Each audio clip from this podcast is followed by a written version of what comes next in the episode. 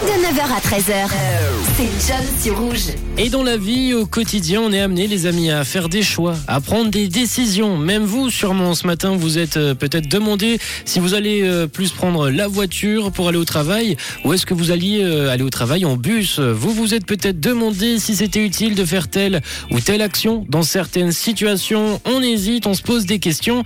Est-ce que ça vaut vraiment le coup? Est-ce que ça en vaut la chandelle? Eh bien, je n'ai aucune réponse à vos questions du quotidien. Désolé, les amis. Par contre, par contre, je peux vous expliquer ce matin d'où vient, d'où provient l'expression est-ce que le jeu en vaut la chandelle? Et comme beaucoup d'autres expressions, cette expression nous vient des parieurs, des joueurs de cartes, des bridgers comme on aime les appeler. Elle serait apparue pour la première fois autour des tables de jeux de cartes au début du XVIe siècle. À cette époque, les joueurs de cartes étaient euh, éclairés à la bougie, un objet cher pour l'époque qui est tout de même assez luxueux, mais c'était aussi l'objet indispensable dès que la nuit tombait.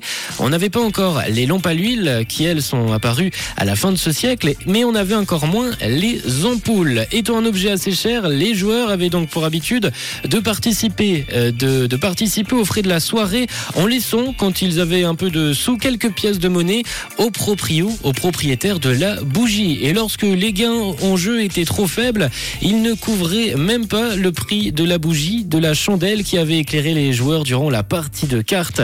Le jeu n'en valait donc même pas la chandelle, d'où l'expression du jour, le jeu n'en vaut pas la chandelle. Voilà d'où vient l'expression, est-ce que ça en vaut la chandelle? Et tous ses dérivés, est-ce que ça en vaut Est-ce que ça n'en vaut pas la chandelle? L'expression vient donc euh, du XVIe siècle et des jeux de cartes.